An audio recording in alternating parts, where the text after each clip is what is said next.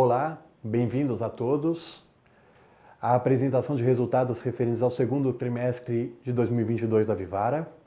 E nesse trimestre nós vamos ensinar com um modelo um pouco diferente, um vídeo com os meus comentários sobre os destaques financeiros do período e a análise financeira conduzida pelo Otávio, nosso diretor de relações com investidores, sendo disponibilizado junto com os demais documentos da divulgação.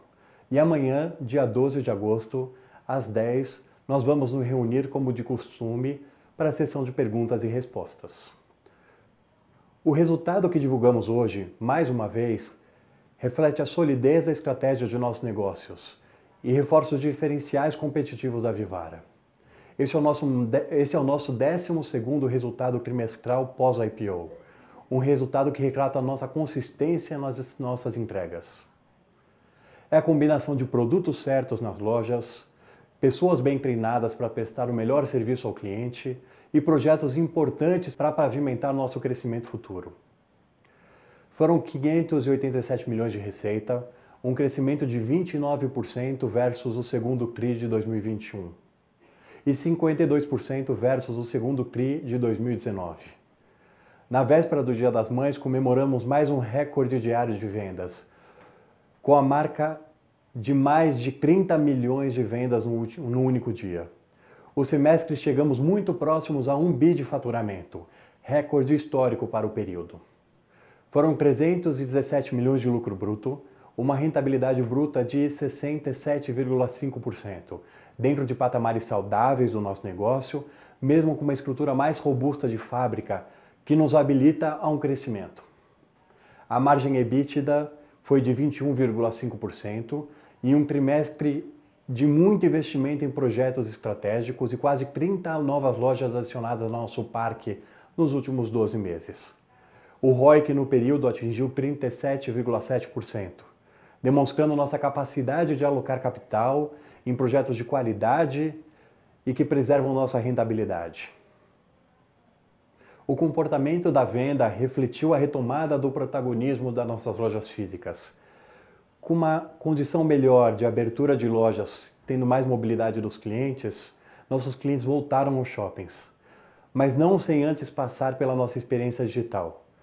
No período, 290 mil clientes que compraram em nossas lojas foram impactados pelo digital. Isso representa 26% das vendas das lojas físicas. A plataforma digital continua sendo nossa principal vitrine e o aumento recorrente do fluxo no site contribui cada vez para a conversão na nossa loja física também. Com desempenho no período, atingimos 16,7% de market share quase dois pontos percentuais de expansão nos últimos 12 meses. Na operação, temos ainda indicadores muito interessantes para compartilhar. Crescimento de 15% no número dos clientes ativos. Foram 890 mil itens vendidos, 18,4% acima do ano passado. O volume de tickets subiu 25%, e se considerarmos somente lojas, esse crescimento foi de 45% no trimestre. A nossa fábrica de Manaus também tem sido fundamental para a construção dos resultados da companhia. Aumentamos a internalização de Life, trouxemos novas tecnologias que permitem ampliar e adaptar nosso portfólio de produtos em loja e já estamos desenvolvendo um projeto para a nova fábrica, para ela poder suportar toda essa expansão dos próximos anos. No trimestre, foram mais de 860 mil peças produzidas, com aumento de quase 30% a mais do que o mesmo período do ano passado. A expansão de lojas segue no ritmo esperado. No trimestre foram nove novas aberturas, 29 lojas nos últimos 12 meses. Chegamos a mais de 24 mil metros quadrados de loja. Para lojas Vivara, são mais de 21 mil metros quadrados, distribuídos em 232 lojas Vivara. O semi-store sale desse canal atingiu um expressivo crescimento de mais de, 20, de 30%, com uma receita de 465 milhões. Para Life, já são 43 lojas exclusivas, receita de 41 milhões. 8% da receita lojas físicas, mais de 73% no same-store sales. Seguimos ganhando conforto nesse novo modelo, com mais experiência, uma maturação acelerada e um nível de canibalização estável em 4%. Reformamos recentemente a loja Life do Guatemi de Campinas, uma das lojas mais antigas do parque, para adequar a arquitetura a um novo layout de loja, sem alteração de área de vendas ou mudança de ponto. A loja quase que dobrou o faturamento no segundo TRI de 22 e cresceu mais de 80% no volume de produtos vendidos. São indicadores que, como estes, representam o crescimento e a oportunidade que a gente tem como Life, que garante a coexistência dos dois canais e a abertura no mercado endereçável adicional. Seguimos confiantes em continuar entregando resultados expressivos no segundo semestre deste ano. A retomada das atividades comerciais e as celebrações vem garantindo um fluxo intenso de clientes em pontos de vendas, continuidade de bom ritmo de vendas e esse início de segundo semestre tem sido muito bom. A expansão orgânica continua sendo nosso principal driver de crescimento da companhia para os próximos anos. Temos espaço para crescer, com retornos muito atraentes tanto em Life quanto em Vivara. O segundo semestre será intenso inaugurações e chegaremos ao fim do ano com a adição de 35 a 40 lojas de Life e 15 a 20 lojas Vivara. Em julho, iniciamos a fase de testes da, nova, da nossa nova plataforma de site, VTEX, com a migração de 20% do tráfego.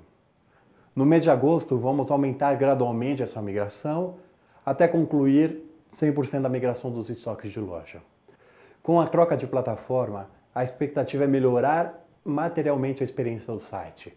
A gente vai ter um site muito mais rápido, possibilitando uma navegação com menos atrito, possibilitando também trabalhos de conteúdo e imagens de altíssima definição e desenvolvermos novas funcionalidades.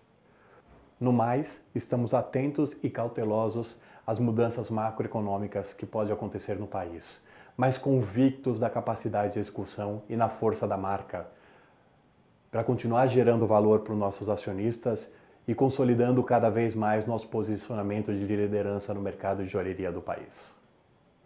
Quero aproveitar para agradecer a dedicação de todo o nosso time, que fez uma história linda e fantástica no Dia das Mães e no Dia dos Namorados.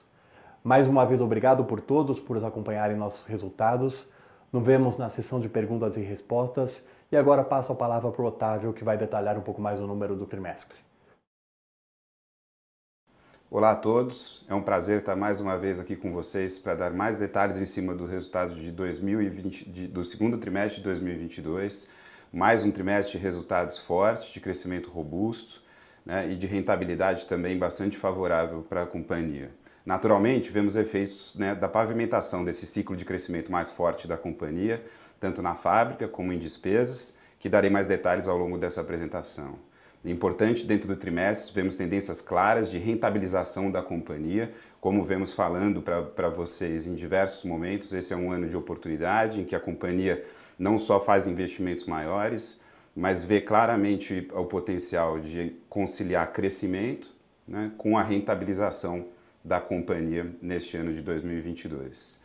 Né, temos tendências claras de rentabilidade tanto no lucro bruto e margem bruta, com expansão de meio ponto aqui dentro né, do semestre do ano, e também em rentabilidade operacional no EBITDA né, e na margem EBITDA e no lucro líquido e correspondente margem líquida. Passando para o próximo slide, slide 9, aqui darei mais detalhes sobre esse perfil de crescimento de receita da Vivara nesse trimestre. Foram 587,3 milhões de receita, com 28,6% eh, de crescimento de receita total contra o mesmo trimestre de 2021 e 52,2% de crescimento contra o mesmo trimestre de 2019, período pré-pandemia. Somos aqui, estamos entre um seleto grupo de varejistas e que já apresentamos crescimento em cima de 2019, inclusive em, em períodos em exercícios anteriores, e aqui a gente apresenta um, um, ritmo de crescimento contra esse mesmo período super consistente com aquilo que a gente vinha apresentando, inclusive no trimestre passado. Tá? Temos 37,7% de crescimento em lojas físicas, um resultado super forte, satisfatório, com 31% de crescimento mesmo as lojas nesse período. 18,4% de crescimento de volume de itens vendidos nas lojas físicas, ou seja, continuamos com uma componente importante de crescimento de volume dentro desses 28,6% de crescimento total de receitas. Número de tickets cresceram 25,1% no período, né, e contra 21, perdão, e 15,2% contra o mesmo trimestre de 2019. A, a, participação do digital nesse período é, nesse trimestre de 2022 foi de 11,5% é, das vendas totais da companhia. Passando para o próximo slide, slide 10, aqui daremos mais, darei mais detalhes sobre o lucro bruto, margem bruta e também sobre os resultados operacionais da companhia. Começando pelo lado esquerdo aqui, foram 317,1 milhões de, de lucro bruto no período, com crescimento de 28,8% e margem bruta de 67,5%. Esse número representou uma pressão de 0,5 ponto percentual em relação ao mesmo trimestre do ano passado, e este é um efeito, assim como a gente tem visto nos últimos trimestres todos, da aceleração das atividades da fábrica em Manaus né, e correspondentes investimentos marginais maiores que temos feito ali. Importante também colocar que a gente vê claramente a diluição de 0,7 ponto percentual nos custos de aquisição de insumos e matéria-prima, ou seja, no custo puro do produto, o que reflete a nossa eficiência em administrar uma fábrica cada vez mais penetrada nas, na, nas atividades da companhia né, e responsável pela produção de um percentual cada vez maior dos itens que vendemos. Né. No lado direito, dou mais detalhes a respeito do resultado operacional. Registramos 100,9 milhões de EBITDA nesse segundo trimestre de 2022, com um crescimento de 13,8% contra o mesmo período do ano passado, 66% contra o mesmo período de 2019 tá? e 21,5% de margem uh, EBITDA no período. Tá? Esse, essa margem representa uma retração de 3 pontos percentuais desse é, contra o mesmo período do ano passado. Tá? E, e, e, aqui a gente tem que ressaltar alguns efeitos que tivemos neste período para tornar o resultado um pouco mais comparável. Né? Tivemos aqui a exclusão de 8,1 milhões de efeitos não recorrentes no período, trazemos mais detalhes sobre isso também nos documentos divulgados pela companhia. É, e também fomos beneficiados no mesmo período de 2021 por efeitos né, de, no valor de 7 milhões de reais seja por descontos de aluguel ou pelo efeito da MP 936 de redução de jornada e suspensão de contratos de trabalho. Em bases comparáveis, ou seja, eliminando esses dois efeitos mencionados, né, nós teríamos aqui ainda uma pressão de 1,2 ponto percentual eh, de margem contra o mesmo período de 2021, né, e vindo principalmente, né, de, de fato, dos investimentos adicionais que temos feito ali na fábrica, principalmente em folha de pagamento. Passando para o próximo slide, Aqui darei mais detalhes sobre o lucro líquido, margem líquida da companhia, assim como outros indicadores importantes aqui do período. Foram 89,9 milhões de lucro líquido no período, com crescimento de 10,1% contra o mesmo período do ano passado e de 120,5% contra o mesmo período de 2019. Né? Esse número representou uma margem líquida de 19,1%, né, e refletindo o bom desempenho operacional da companhia, as, os efeitos da aceleração da expansão orgânica, tanto das lojas Vivara, mas principalmente das lojas Life, que temos feito nesses últimos 12, 18 meses, né, e obviamente, como já dito, o aumento das atividades da produção na fábrica de Manaus. Aqui do lado direito, alguns outros indicadores. Né, fechamos o trimestre com 232,3 milhões de eh, dívida bruta, esse número representa uma redução de 20,2% em relação uh, a 2021. Né? Tivemos em abril a amortização de 55 milhões de reais de um único contrato de dívida da companhia, né? na direção de surfarmos um momento de juros mais alto com um patamar de endividamento um pouco menor. Né? Para frente, temos é, num um momento de investimentos da companhia, em que faremos investimentos né, adicionais em um ritmo mais forte do que nos últimos anos, assim como já estamos vendo neste ano de 2022, entraremos numa trajetória de consumo mais elevado de caixa e isso para frente pode representar aqui uma alavancagem adicional da Vivara para que a gente possa financiar esses projetos todos mas com super conforto de balanço. Quer dizer, encerramos o período aqui de junho com 188,8 milhões de caixa líquido, né? isso é uma retração, uma queda de 48% versus 2021, principalmente pelos investimentos que fizemos tanto em capital de giro como em lojas novas, e isso ainda, obviamente, representa é, um, um, um, conforto bastante grande em termos de liquidez para que a gente possa fazer esses investimentos é, pelos anos para frente. Investimos 31,1 milhões de reais no período. Esse número representou um crescimento de 58,2% em relação ao mesmo trimestre do ano anterior. Foram 22 milhões somente em lojas novas e reformas, né? e também investimentos relevantes na ordem de 5,6 milhões na fábrica de Manaus para sustentar toda essa produção, esse ritmo de produção adicional que, que estamos nos dias de hoje. Geramos 6,2 milhões de caixa operacional do período, né? e esse número ele é bastante é, inferior ao mesmo período do ano passado, do segundo trimestre de 2021, por motivos aqui bastante claros. Né? Começamos a alongar prazos na compra de insumos no início de 2021, isso trouxe um respiro maior de caixa operacional ali no ano, até que as operações de risco sacado entraram em regime e beneficiam menos as operações, os, o, o, a geração de caixa operacional da companhia neste ano de 2022. São mais de 60 milhões de reais de efeitos positivos no mesmo trimestre do ano passado, efeitos esses ausentes agora dos números do segundo trimestre de 2022. Além disso, nos dois últimos exercícios, nós finalizamos o consumo dos créditos de ICMS na base do PiscoFins, que somavam mais de 155 milhões de reais, registrados lá na primeira metade de 2019. E com isso, obviamente, temos números menos beneficiados por, esse, uh, por esses créditos também.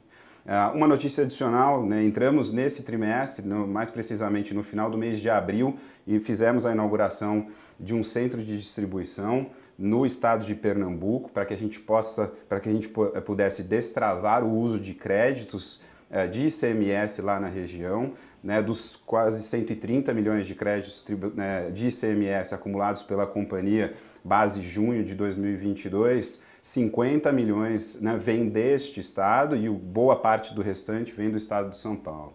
É, nesse estado de Pernambuco, essa operação do CD garante que nós paremos com o recolhimento antecipado do imposto na entrada do Estado e também possamos nos aproveitar desses 50 milhões de crédito ao longo dos próximos anos. Nesse é, trimestre de 22 já foram cerca de 3 milhões de reais, no ano de 2022 serão mais de 10 milhões de reais.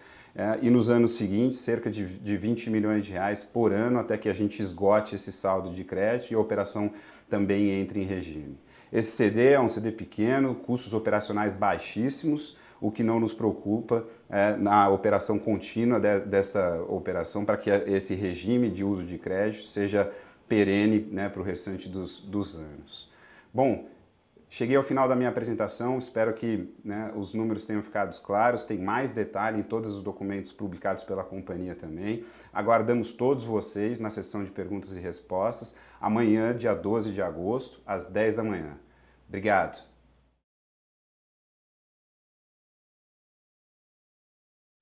Bom dia a todos e sejam muito bem-vindos à videoconferência de resultados do segundo trimestre de 2022 da Vivara. Nesse trimestre, a Vivara mudou a dinâmica da divulgação. Pela primeira vez, a companhia vai dedicar 100% do tempo dessa videoconferência à sessão de perguntas e respostas.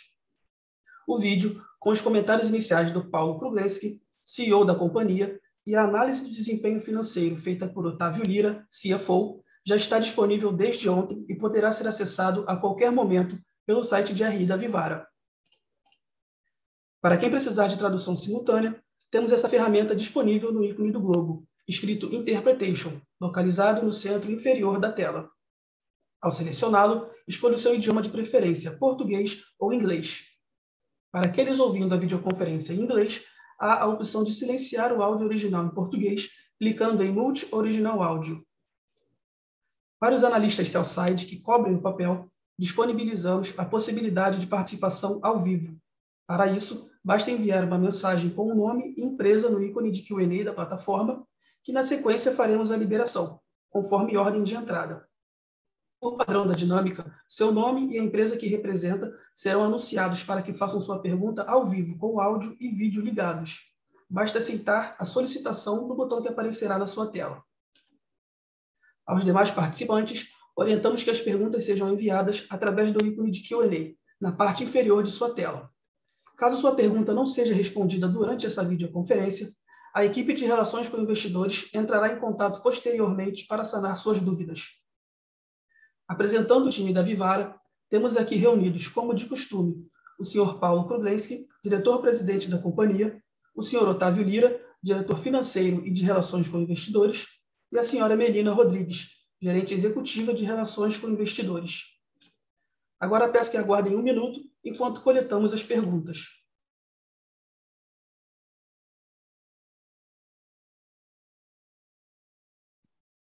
Bom dia a todos.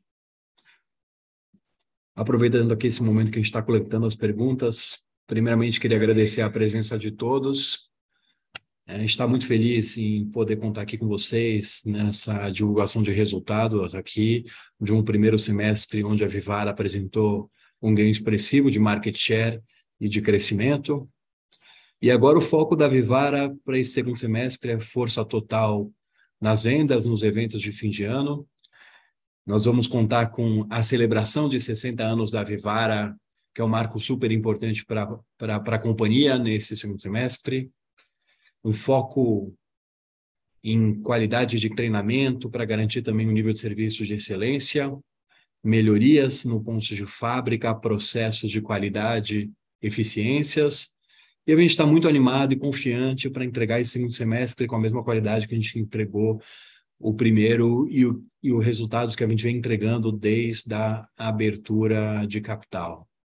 A Vivara vem ano após ano, quarter após quarter, é entregando seu compromisso de expansão, entregando seu compromisso de rentabilidade, de eficiência, e é assim que a gente está prevendo para o fim de ano e para os próximos meses. Então, podemos abrir a sessão de perguntas aqui.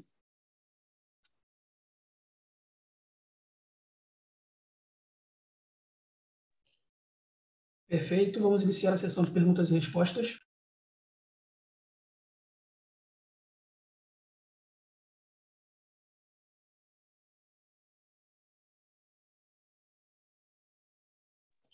A nossa primeira pergunta é da Daniela Eiger, analista Cellside XP. Daniela, enviaremos um comando para habilitar seu áudio e câmera. Por favor, peço que aceite para entrar conosco ao vivo. Daniela já está aqui. Já estou aqui. Obrigada, pessoal. É, obrigada por pegar minha pergunta. Parabéns aí pelo resultado. É, eu acho que eu tenho duas é, principais aqui. A primeira em relação a perspectivas, né? Eu acho que uma coisa que distou aí vocês de outros players aí mais média, média baixa renda foi a questão de que vocês ainda estão muito construtivos com o ano, né? Eu acho que esse tem sido um ponto muito de atenção, né? De quanto que a gente ainda pode esperar esse crescimento tão sólido para os próximos trimestres, em frente a também uma base um pouco mais normalizada, vamos dizer assim. Então, é, eu queria se você puder, vocês pudessem comentar um pouquinho como, é, como, vocês têm visto já esse terceiro trimestre, também qual que é o, o, o, porquê de vocês estarem tão construtivos, quais são os principais drivers aí que vocês estão vendo para a manutenção desse crescimento. Eu acho que seria legal, e principalmente no ponto da dinâmica de volumes, que eu acho que foi bem interessante que vocês destacaram o fato de estarem crescendo volumes, e aí vocês puderem comentar se isso também se reflete versus 2019, acho que seria legal.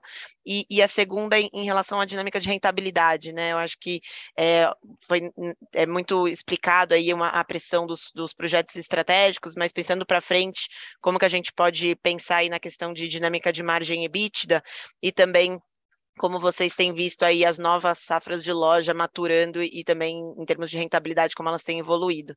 Acho que são esses dois principais pontos. Obrigada, pessoal. Obrigado, Dani, pelas perguntas. Vou, vou pegar essas aqui. O, começando pelas, pelas perspectivas, acho que a gente vê um começo de terceiro, ou quase a metade do terceiro trimestre, né? Acho que com tendências similares de crescimento da companhia contra o ritmo pré-pandemia de 2019, né? Para tirar um pouco desse efeito de meses impactados no ano passado, né? De, pela pandemia, tanto no primeiro tri quanto no segundo, né? Isso isso acaba impactando o crescimento da companhia, tanto o crescimento total quanto o crescimento de volume, inclusive que que a gente divulga aqui, né? Em março e abril, que foram os dois meses afetados lá em 21. Então, olhando contra 19, né? O, o crescimento da companhia continua né, quase que igualmente acelerado. Né? A gente olha para esse trimestre, são 52% de crescimento né, contra 2019 vendas totais. Né? Isso está vindo de, de, de lojas né, também, principalmente. Né? E, enfim, com a grande ajuda do e-commerce aqui, que versus 19 tinha outras, outras proporções. Né? É, olhando até né, é, quebrando um pouco o perfil desse crescimento, acho que temos aqui vindo tanto de joias como de life, quer dizer, esse crescimento de 27% de joias nesse período contra 21, contra 19, ele é de 64, tá? De life, né, que é 32% no trimestre contra 21, contra 19 ele é de quase 50%, tá? Como produto, né? Então acho que a gente continua a ver índices similares contra 19, apesar de de, de números né, mais mornos no, no, no, crescimento total de vendas. Ainda continuamos com as mesmas expectativas que começamos o ano, né, de crescimento em torno de 25% para o ano de, de receita, é, e para esse segundo semestre é a base mais pesada, principalmente no último, né, é mais difícil apresentar números ainda mais fortes numa base grande de receita, e super dentro do que a gente já esperava, de novo, expectativas mantidas aqui. Tá? É, acho que a gente está bastante, ou oh, desculpa, antes de entrar na, na, na expansão, é, a tua pergunta sobre volumes né, versus 19, é, aqui acho que é um, enfim, algo, algo bastante interessante para a gente falar. A gente vê crescimento de volume é, em joias tá, contra 19 é, dos, dos 64% de crescimento de vendas, de, de, vendas totais de joias. A gente vê crescimento de volume em torno de 5%, tá? E dos, dos quase 50% de crescimento de life, a gente vê o volume de life caindo um pouco contra 19%, tá? Algo em torno de 15%. Por que isso acontece? Tá? O principal efeito dentro dessa queda de volume é que a gente passou, dentro dos lançamentos que fizemos, né, a agregar SKUs em combinações de produtos vendidos. Então, ao invés de num combo de pulseira com três pingentes ou dois pingentes que a gente né, vende, a gente considerar isso como venda de né, três a quatro SKUs, por exemplo, isso está saindo como a venda de um único produto na companhia e está aqui computado dentro dessa queda de volume que a gente que a gente enxerga hoje, tá? A abertura de lojas, né, obviamente, tem trazido um volume adicional de produtos muito interessante, né, e, e de forma super transparente, né, a, a mudança de, de, estratégia que a gente tem feito, que fizemos desde o começo do ano é, no, no digital, tirou um pouco de relevância da Life no digital, que é, que é um dos produtos de maior atração ali, tá?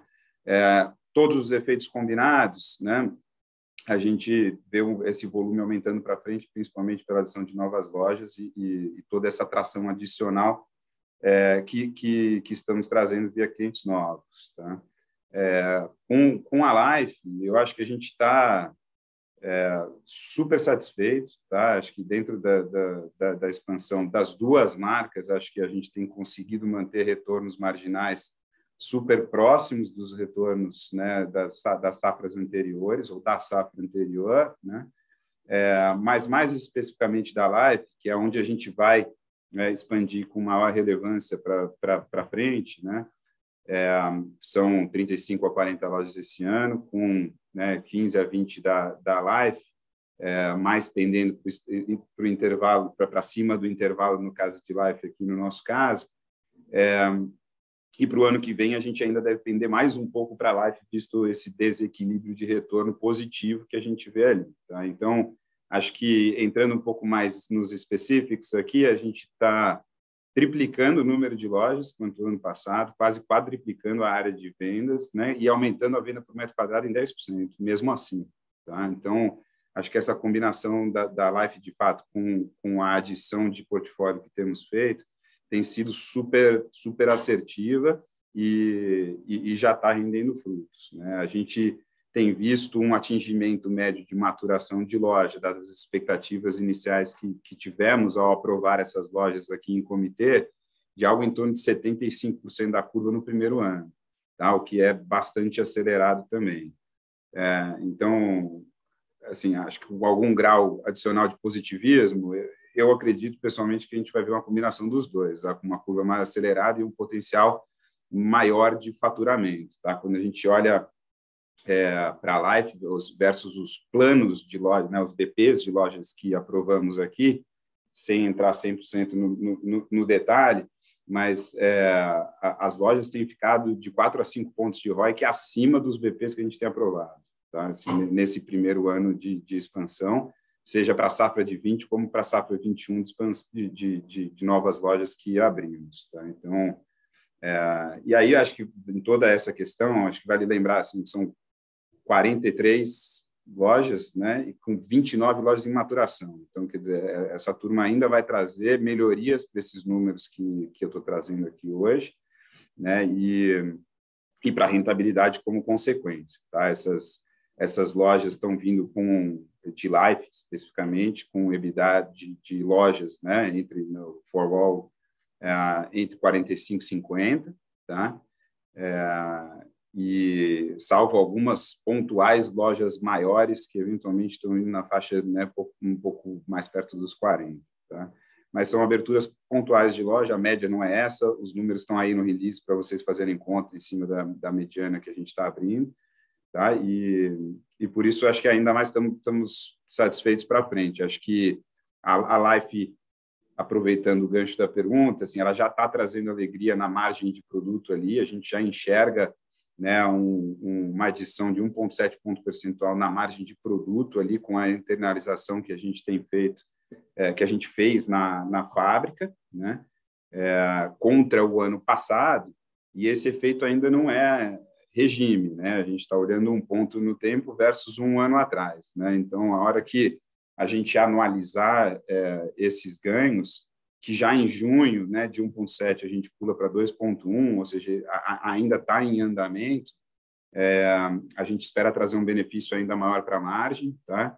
É, e outro ponto de preocupação de vocês, que aproveito para já abordar, né, a pressão é, que a fábrica traz pontualmente nos nossos resultados, né? E essa adição de margem da Live, que ainda não foi incorporada 100% dos resultados, ela já é maior do que a pressão de 1.2 que a fábrica traz pontualmente hoje para os nossos resultados. Tá? Então, por isso acho que no conforto aqui de quem assiste de dentro, né, ao longo do tempo a gente vai eliminar essa pressão dentro da, da, da, da margem é, que traz um efeito relativamente pequeno na comparação de margem bruta na companhia ano, ano após ano, tá? dentro do nosso patamar de, de crescimento. E aí, acho que ao longo dos anos a gente vai ver com maior clareza o ganho de mix da Life, né? assim, com a maturação dessas lojas todas ao longo dos anos. Né? A gente acredita que a Life pode chegar né, a 40% do, do, do mix de venda da companhia, e aí essa transformação de 30 para 40, que é hoje, né, é, é, de 30 que é hoje para 40, perdão, é, é que é aí que a gente vai ver o real benefício de algo que tem né, de, de 15 a 17 pontos adicionais de margem é, em relação à, à, venda de joia hoje. Só complementando aqui a resposta do Otávio em relação à Life, é, ele falou aqui da da mudança de mix nossa, é que em vez de um SK único, a gente acaba vendendo, em vez de vender o Charmes único, a gente acaba vendendo o kits e a pulseira. Então, quando a gente olha a quantidade de tickets, a gente cresce. Em quantidade de SKUs não cresce, mas em quantidade de tickets a gente cresce sim. Então, tem mais clientes comprando Life. E o volume de peso, a gente acompanha muito a, a venda em quilos, ela vem crescendo também. Então, é, é muito mais a forma que a gente está compondo o produto para vender do que, do que o SKU caindo ou não. Outro ponto importante aqui, a gente fala da aceleração da curva de maturação dessas lojas, a gente está bem animado com ela. E eu brinco com o Otávio, né? Eu não sei se a gente está acelerando a curva ou se o objetivo final vai ser maior do que a nossa expectativa, né? Então saberemos isso no futuro, né? Mas que vem performando melhor que o BP vem, for, vem performando. Então, lojas que a gente imaginava vender 4, 5 milhões no terceiro ano, já estão vendendo nesse primeiro ano. Resta a gente saber se essa loja de 4, 5 milhões vai chegar a 8 milhões ou se ela teve uma maturação mais acelerada, né? Acho que com o tempo a gente vai tendo mais conforto disso. Excelente, obrigada. Parabéns pelo resultado. Continuando, a próxima, a próxima pergunta é da Gabriela Moraes, analista Cellside Itaú BBA. Gabriela, enviaremos um comando para habilitar seu áudio e câmera. Por favor, peço que aceite para entrar conosco ao vivo.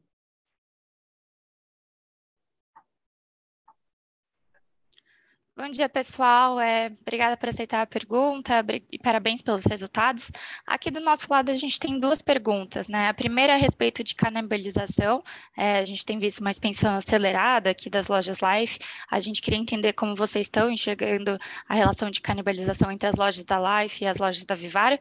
E o segundo ponto é a respeito da, da base de clientes. Né?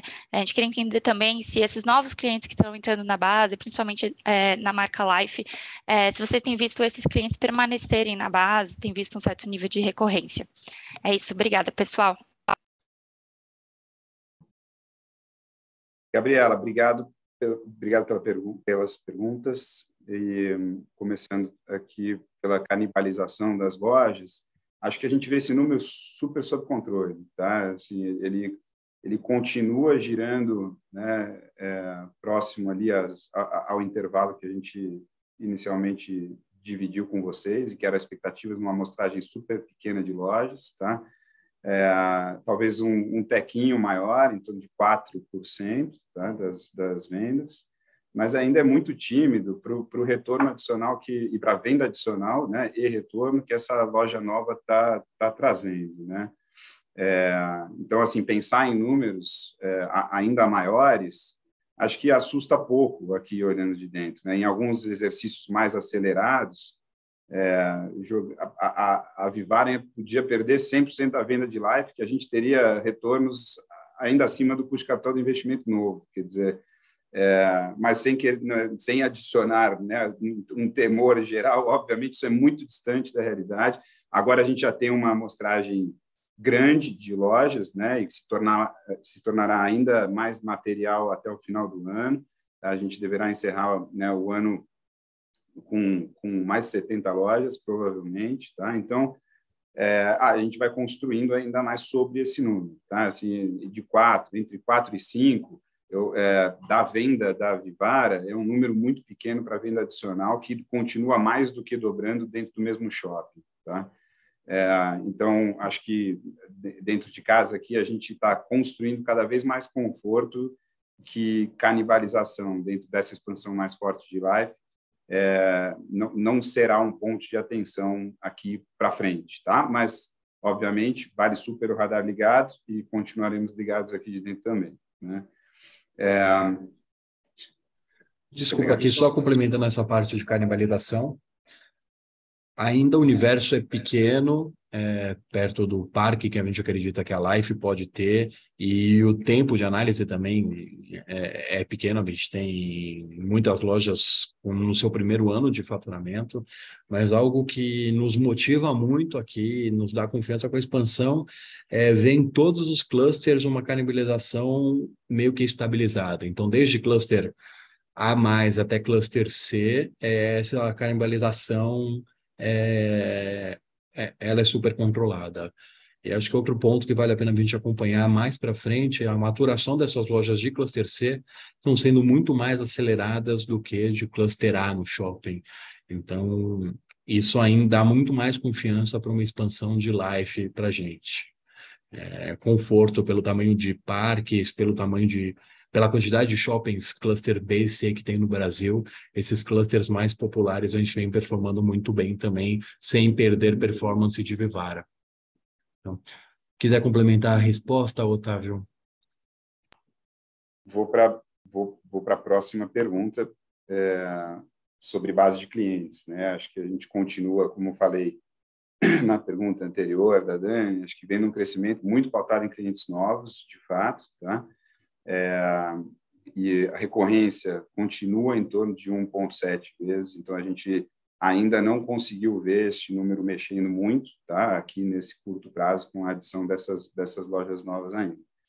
É, então assim, sem, sem grandes mudanças nesse nesse sentido, Gabriel. Está super claro, pessoal. Muito obrigada. Pessoal, a gente recebeu uma, uma pergunta aqui do Wellington Santana, que é analista do seu site do, do Bank of America. Eu vou, eu vou ler, tá, para vocês. Ele quer saber um pouquinho mais também sobre lojas Life, né, é, sobre a capacidade é, que a gente tem de obter bons pontos, pontos de qualidade para essas novas lojas, como que elas estão performando em relação à expectativa de vocês. Acho que o Otávio já deu um pouquinho de cor em relação a isso. E se a gente poderia dar um pouquinho mais de, de informação sobre a, a, curva de maturação dessas lojas, né? Como é que como é que está a maturação e como que a gente está enxergando venda versus rentabilidade dessas lojas Life Madura quando comparada às lojas Vivara Madura. Vamos, vamos, vamos lá. Obrigado, Wellington, pela, pelas perguntas. Eu eu, confesso, já tinha lido suas perguntas e, e, procurei endereçar parte delas ali junto com a resposta da Dani, então vou, vou complementar aqui o que, o, o, o que eu já falei. Né? Eu acho que, começando pelo, pelo primeiro assunto, que a capacidade de obter novas lojas. Né? Acho que é, conseguimos abrir um número pequeno de lojas agora no, no primeiro semestre, frente ao desafio de expansão que a gente tem para o ano tá? com o conforto da gente já ter 100% dos contratos de expansão do ano fechados, com o lead time de abertura né, que temos aqui para execução, é, a gente tem o tempo certinho para abrir todas as lojas dentro, dentro do ano. Tá? As aberturas do terceiro trimestre já serão muito mais relevantes em relação ao, ao volume que, que fizemos, obviamente. É, e aí sobra um número um pouco maior para o último trimestre, né, de um pouquinho mais de 20 lojas para a gente abrir ali entre outubro e novembro. Tá?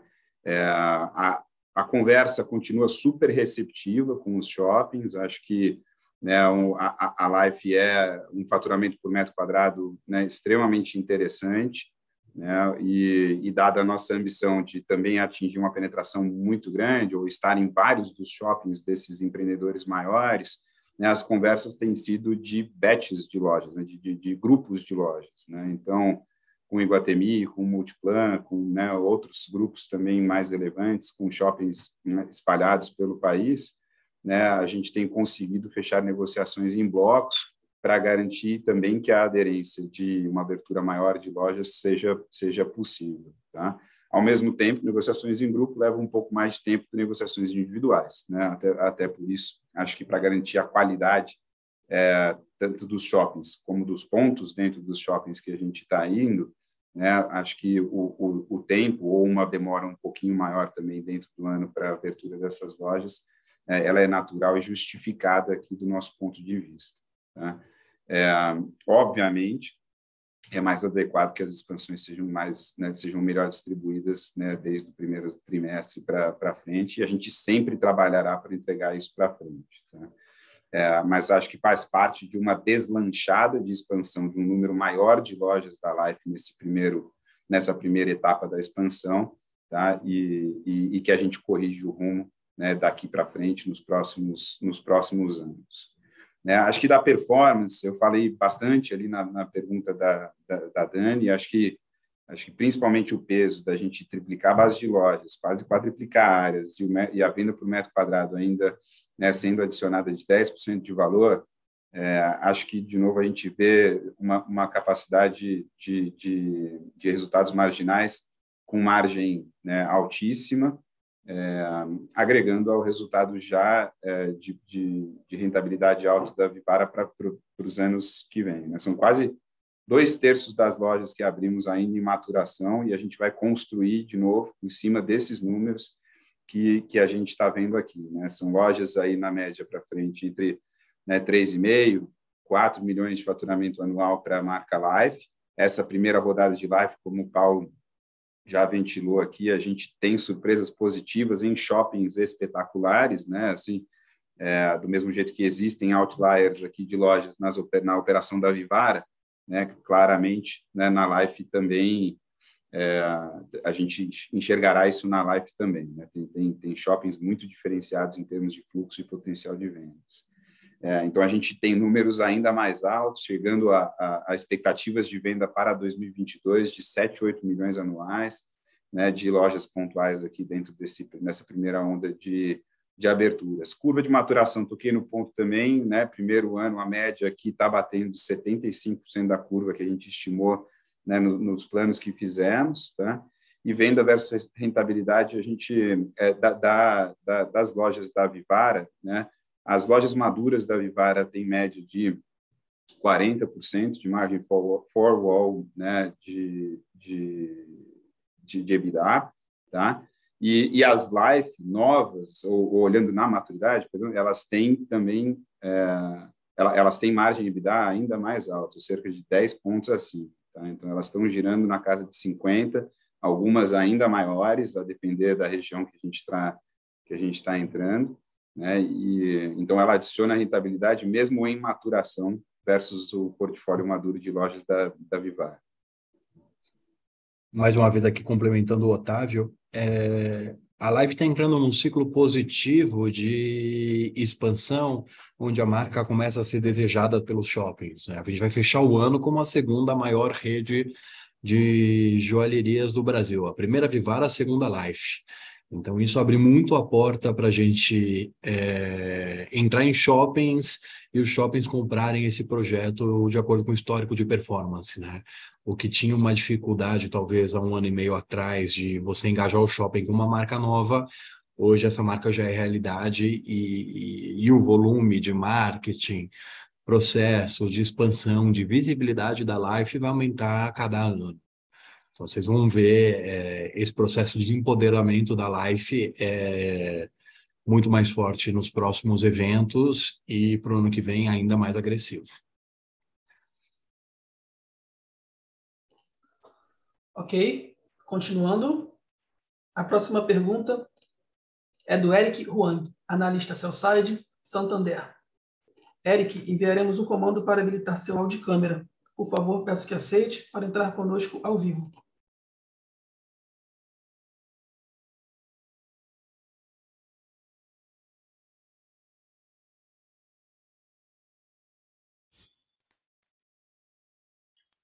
Bom dia, pessoal. Obrigado por pegar nossas perguntas. É, acho que do nosso lado são duas, na verdade, né? Uma, acho que a gente tem visto aí bastante evolução de life, né? Se vocês puderem comentar um pouco sobre como que tem evoluído né, o mix, principalmente essa quebra né, entre moments e a parte de coleção mesmo, acho que seria um, um dado bem interessante para a gente entender como que tem sido aí a venda. E uma outra pergunta, aqui mais olhando para a plataforma do e-commerce, né, que vocês estão aí fazendo todo o processo de migração, é, o que, que vocês podem esperar, o que a gente pode esperar né, em termos de, de, aceleração de vendas, uma vez que a plataforma esteja rodando aí full, e também entender se isso pode trazer uma alavancagem adicional de vendas para a live. Essas duas perguntas. Obrigado. Eric, obrigada aí pela sua pergunta. Eu vou pegar essa devolução do mix e o Paulo vai depois falar um pouquinho do e-commerce, tá? É, acho que em relação à evolução do mix, a gente tem visto a, a, categoria Moments, né, que para quem não conhece é aquela categoria de, de, de, de charmes, ali, pulseiras e, e, pingentes, ela, ela vem caindo a participação é, nos últimos anos de forma recorrente, tá? Isso, em parte, é, é, combina um pouco com a estratégia de aumento de mix que a gente tem feito nesse, nessa categoria, né? A gente tem investido bastante na composição de um mix é, com mais valor agregado, mix com pedraria, mix de coleção, é, e isso tem se refletido bem nas vendas. Acho que pela primeira vez esse ano a gente viu a categoria de coleções dentro de Life é, passar em termos de participação a categoria de Moments, o que para a gente é, é, é, é um gol super interessante aqui, porque esse produto é um produto mais rentável, é um produto que a gente tem mais flexibilidade de repasse de preço, é um produto mais diferenciado, né, quando você compara com outros players também de prata. Então, é, é, um, é uma, uma entrega que a gente tem comemorado bastante aqui, que era o que a gente buscava ali quando a gente uh, pensava no empoderamento e na composição de mix dessa categoria. Tá? Acho que é, é, um, é um pouco disso que a gente tem visto agora no último, no último semestre. Acho que o Paulo vai falar um pouquinho agora do, da nova plataforma de e-commerce. Falando um pouco da estratégia da implantação da nova plataforma, hoje já 20% do fluxo é, do site já está na nova plataforma. A gente optou por uma migração, é, não Big Bang, mas sim um, um, um rollout mais estruturado. E o que a gente vocês entenderem um pouco, a gente replicou a, a estrutura de layout de um site antigo para o site novo. Esse site novo, só de ter a velocidade e ter uma tecnologia mais avançada, ele já aumenta a, a conversão. Tá? Então, os primeiros números aqui quentes para a gente já vê um aumento de conversão, independente das melhorias de jornada. É, o site para a gente é muito importante, né? E a gente acredita que mais de 90% dos clientes passam pelo nosso site para fazer uma compra na Vivara, independente do canal de finalização. Se ele finaliza por um WhatsApp, se ele finaliza a venda numa loja, se ele finaliza no próprio site. Então, esse fluxo, essa jornada de omnicanalidade para a gente é super importante. E tem um pacote de melhorias aí já saindo do forno depois dessa primeira onda, quando a gente migrar 100% do site, que deve ocorrer até o fim do mês que vem, a gente começa a entrar com melhorias de jornada e experiência para o cliente. É, desde busca de produto, é, integração, upsell, cross-sell, é, exposição de produtos e ter uma vitrine mais randômica com tecnologia. Então, é, a gente está super animado, o time é, de desenvolvimento de tecnologia, o time do site está trabalhando bastante para isso, e a migração está sendo de uma forma bem estruturada aqui. É, deixa eu só complementar, é. Paulo, é, alguns, alguns itens aqui. A gente, a gente já reduziu, com esses 20%, né, a gente já reduziu o tempo de carregamento pela metade, tá? Então, assim, está muito mais veloz o site novo. A taxa de rejeição já está 400 bips menor ali do que a gente via na plataforma anterior. Então, esses indicadores estão dando bastante conforto para a gente seguir com o aumento de migração de tráfego né, para a plataforma nova. Então, depois do Dia dos Pais, aí a gente intensifica treinamento né, de loja para a operação Omni, e aí inicia a pausa da plataforma antiga para que em setembro a gente vá integralmente go live para o novo site da Vtex, tá? É, eu acho que para frente, Eric, a gente continua vendo a estratégia Omni, né? A gente, quando a gente pensa em site, vai ficar, já está ficando cada vez mais difícil separar as coisas, porque Hoje a gente já tem 26% da nossa venda de lojas que é estimulada pelo digital. Então esse número já é bastante relevante, né? O shipping cresce também, a gente já está batendo quase 20% de vendas do e-commerce sendo despachadas pela loja, então esse número também é bastante relevante. E isso, a, a, expectativa é que a gente tenha uma plataforma cada vez mais tecnológica, cada vez mais preparada para fazer frente a essa estratégia Omni, para que a gente é, é, tenha uma coexistência dos dois canais e complementariedade, né, para que um suporte o outro em termos de tecnologia, em termos de experiência, igualando as experiências, porque no final das contas, para a gente, é, não importa se a venda está saindo da loja ou do site, desde que a gente consiga dar a mesma experiência para o cliente, que ele decida onde ele quer comprar e de onde ele quer receber. Acho que é essa a cabeça aqui para a gente.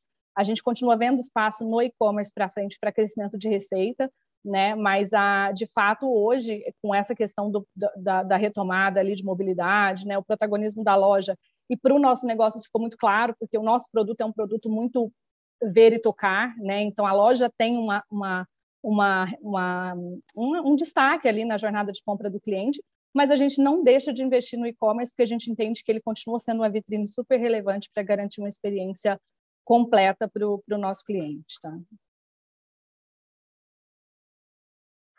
Perfeito, Melina. Paulo, obrigado aí pelas respostas. Ok, pessoal, continuando. A próxima pergunta é do Guilherme Vilela, analista Cellside, Deep Morgan.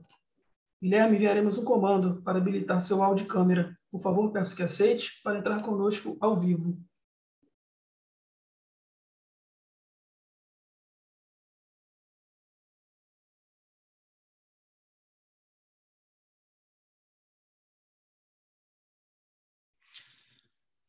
Oi, Paulo, Otávio, Melina, tudo bom?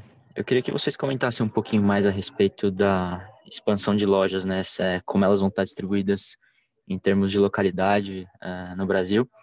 E a minha segunda pergunta está relacionada ao e-commerce. Uh, se essa queda de 14% ela está uh, ou não relacionada com a queda, com a, aliás, com a mudança de plataforma no e-commerce e se sim, como que a gente pode esperar isso para o próximo semestre, uh, dado dada comemorativa e, e um calendário importante no final do ano? Obrigado, pessoal. Guilherme, obrigado. Né, acho que o, o começando, enfim, pela, pela expansão aqui e a orientação da, da, das lojas novas e como, como elas têm sido distribuídas pelo país, a gente continua é, priorizando né, os shoppings de maior retorno. Os shoppings de maior retorno, eles estão concentrados nas regiões conhecidas aqui do, do, do, Sudeste, apesar da gente ver shoppings super interessantes espalhados por aí também, tá? É, mas é, cerca de 75% das aberturas novas né, que fizemos nesse, nesse ano e, e no último exercício, 78 para ser preciso, né, é, elas são, foram concentradas na região sudeste, né, outros 11% aproximadamente no sul, tá, e, nor, e nordeste, é, outros né, 11% aqui.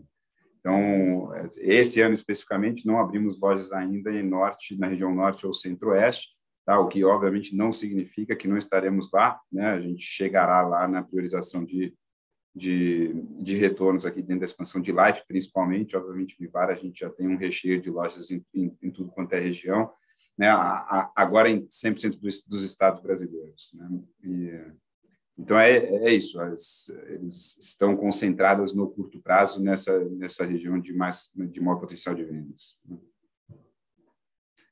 No, a queda de vendas do, do, do e-commerce, né, ela não é causada pelo sistema, ela já veio é, ocorrendo desde janeiro desse ano, né, em função da estratégia é, que dividimos ali no, já no, no, no call passado, é, da gente é, se desintoxicar de promoções, como o Paulo né, usou né, palavras ali no, no, no, último call de resultados, é, e basicamente assim é, é, estar um pouco menos presente, é, presentes nas campanhas muito promocionais. Né? Isso acho que é, no curto prazo pode trazer algum efeito aqui de restrição né, de vendas, em especial na live, né? Até por isso falei antes que no canal digital a live continua né, sofrendo um pouquinho mais, assim como sofreu no, no trimestre passado, é, mas isso também entrará em regime e é super positivo para a rentabilidade do canal como, como um todo.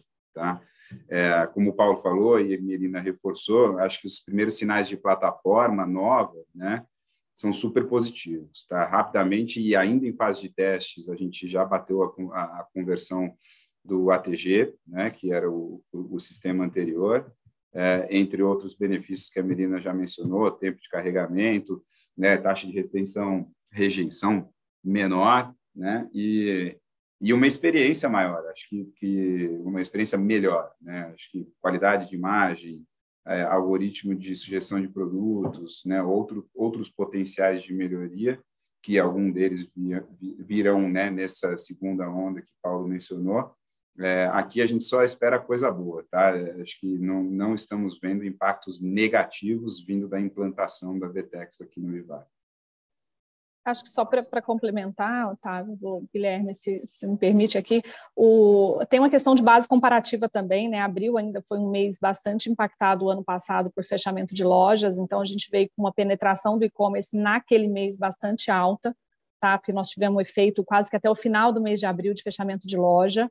Então, a base comparável explica uma parte desse efeito de queda.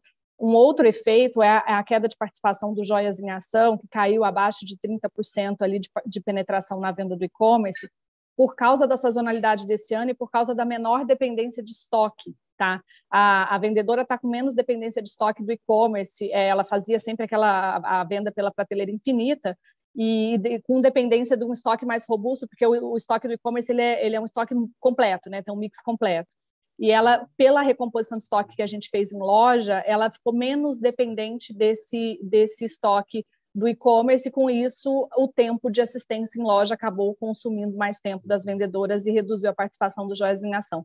Então, esses dois efeitos também é, justificam um pouco dessa queda uh, de 14% da venda do e-commerce, o que não nos preocupa, como o Otávio falou, que tudo dentro aqui do, do, do esperado. Tá bom? Tá certo, muito obrigado, viu, pessoal? Ok, pessoal, continuando. A próxima pergunta é do Rafael Teixeira, analista Cellside. Rafael, enviaremos um comando para habilitar seu áudio e sua câmera. Por favor, peço que aceite para entrar conosco ao vivo.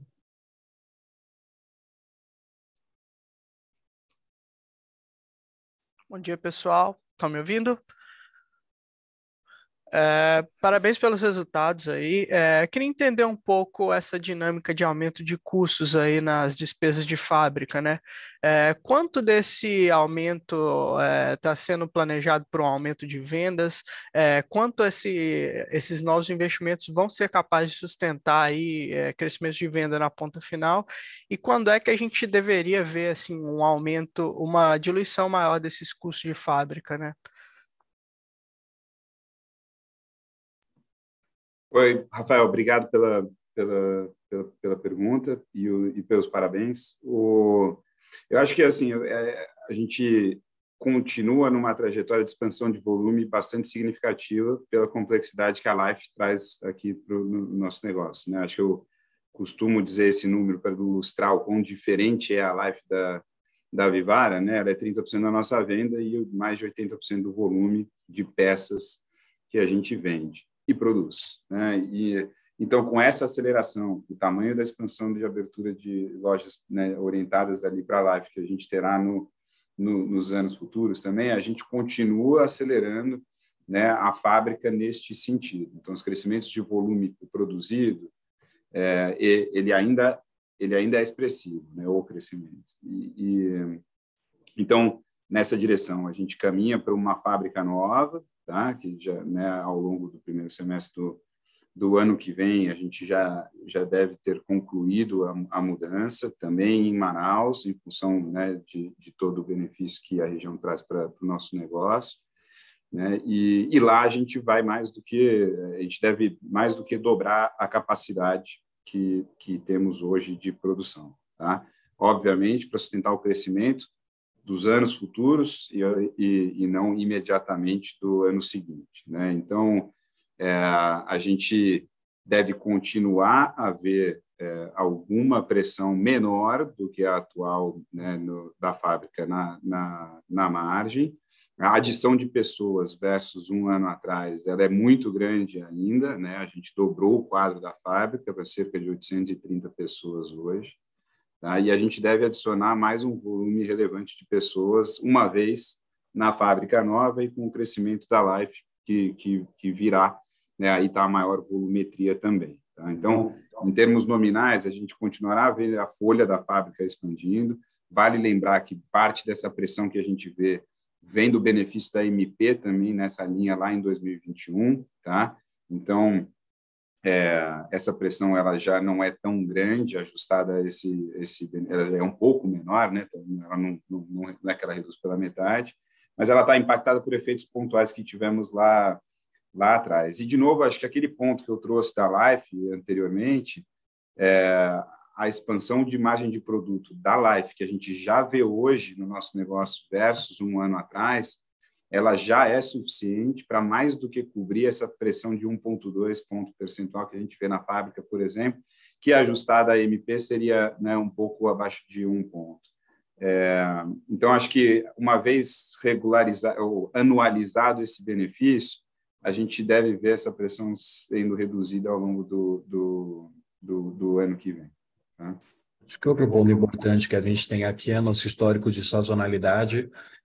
É, por a gente trabalhar com uma fábrica única, a gente tenta eliminar o picos e vales de produção, produzir todos os meses um volume muito parecido para ir se estocando e chegar no fim do ano ter esse estoque e não precisar é, fazer hora extra ou contratar temporários para fazer essa produção. Então, você acaba maximizando aí o histórico da fábrica quando você olha num médio prazo, longo prazo, né? E aí a pressão que a gente tem de faturamento, não pressão de faturamento, mas a pressão de de margem em percentual é no primeiro semestre sempre maior do que no segundo, porque no primeiro semestre eu faturo, é, estamos faturando aqui um bi, o segundo semestre, pela sazonalidade de Black Friday e Natal, a gente fatura mais e a gente não vai aumentar o quadro da fábrica nessa proporção. Então, você acaba diluindo um custo maior de fábrica sempre no segundo semestre. Tá? Outro ponto que tem essa pressão agora, é, mas com o crescimento da empresa é, vai se diminuindo, é o tamanho da produção que a gente tem que ter para a expansão de loja, né? A gente está produzindo para abrir um parque aqui de 50 lojas nesse ano, e então é um estoque que você põe para dentro que você só vai ver ele girar dentro do próximo ano, né? Então você acaba tendo uma, uma pressão maior. Mas estamos muito confiantes aqui com essa expansão da fábrica, com tanto na expansão de de pessoas para a capacidade atual, quanto com a expansão de tecnologias, para cada vez mais internalizar tecnologias diferentes. Né? Quando a gente fala produção de fábrica de ouro, não é simplesmente é, entrar ouro e sair, e sair produtos, a gente trabalha com, com produtos de função direta, com produtos com função normal, com, com estamparia, com tubos, então são novas tecnologias que a gente sempre vai buscando. Então, uma matriz um pouco mais complexa que a gente vai integralizando, internalizando. Perfeito, está bem claro. Obrigado pela resposta, pessoal.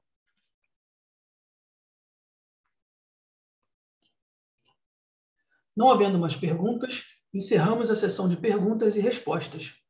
E agora gostaríamos de passar a palavra para o senhor Paulo Kruglenski para as considerações finais da companhia. Senhor Paulo, pode prosseguir, por favor. Muito obrigado, pessoal, aqui pela presença de todos.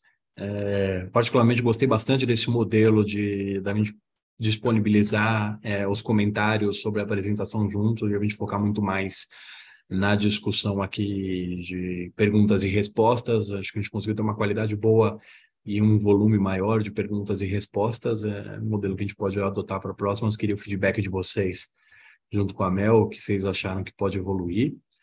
E contamos muito com vocês aí para os próximos eventos. É, possivelmente teremos o Vivara Day também se aproximando, então de imediato já convido vocês e muito obrigado, até a próxima. Obrigada, pessoal, bom dia. A videoconferência de resultados da Vivara está encerrada. O Departamento de Relações com Investidores está à disposição para responder as demais dúvidas e questões. Muito obrigado aos participantes e tenham um excelente dia.